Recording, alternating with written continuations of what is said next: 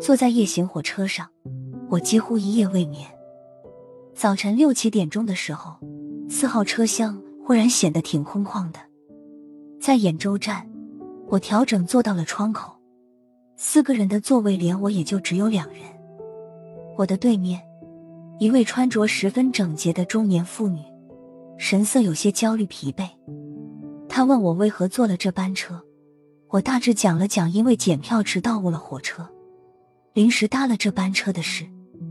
他又问我是否去北京旅行，我说只是为了孩子的手部术后复诊。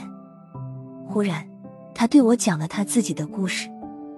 平常也总有人问我去北京做什么，我只说去北京旅行。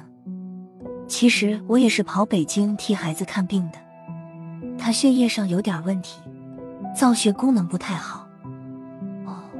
是再生障碍性贫血吗？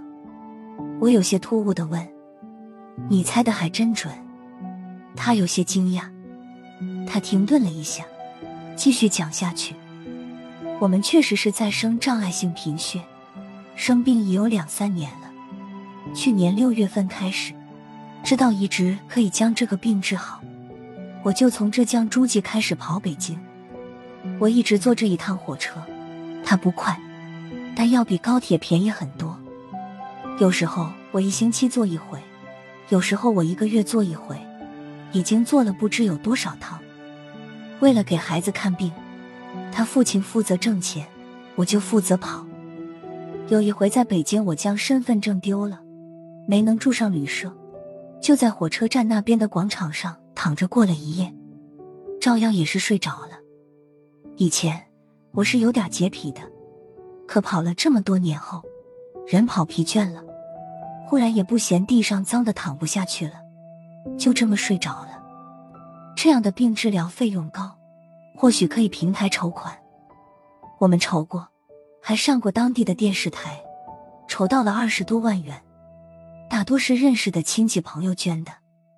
也不知道会生病，要知道会生病，当初不管怎样，我们也会给孩子买几份保险。谁知道会发生这样的事呢？有人说。喝黄鳝的血会治好这个病。我和孩子爸爸就在晚上，带了手电筒到水田里去捉黄鳝。半夜三更，一脚一滑的走在田埂上，还真是捉了不少。可黄鳝的血太腥气，孩子喝了几回就喝不下去了，也没见什么明显的效果。也看过中医，吃过中药，病却越来越重。治疗了两年多，才知道可以移植。我们父母和孩子是半相合，半相合的移植北京做，技术最成熟。我于是开始跑北京，孩子身体不好就先在老家养着。我将做的各类检查带到北京给医生看，一开始说他的心脏功能不好，先得将心脏养好才能移植。他的心脏是因为在胀贫血才不好，多输些血。会将心脏养好，所以我们就又先在当地的医院治疗，将心脏养好了。后来发现别的地方又出了问题，我就这么往往返返。如果一开始我们知道可以移植，就不会耽误那么多时间了。或许现在已经治好了。有时候觉得真是累极了，我会向孩子的父亲抱怨，别人的孩子都是好好的。我们为什么会生出这么一个不好的孩子？当然，我们只是这么互相讲了，发泄一下，不会当着孩子讲。孩子也有压力。今年他二十六岁了，同学朋友上班的上班，交女朋友的交女朋友。他的身体确实这样，什么都做不了，也会觉得挺灰心的。所以在他面前，我们都还是要显得信心百倍的样子。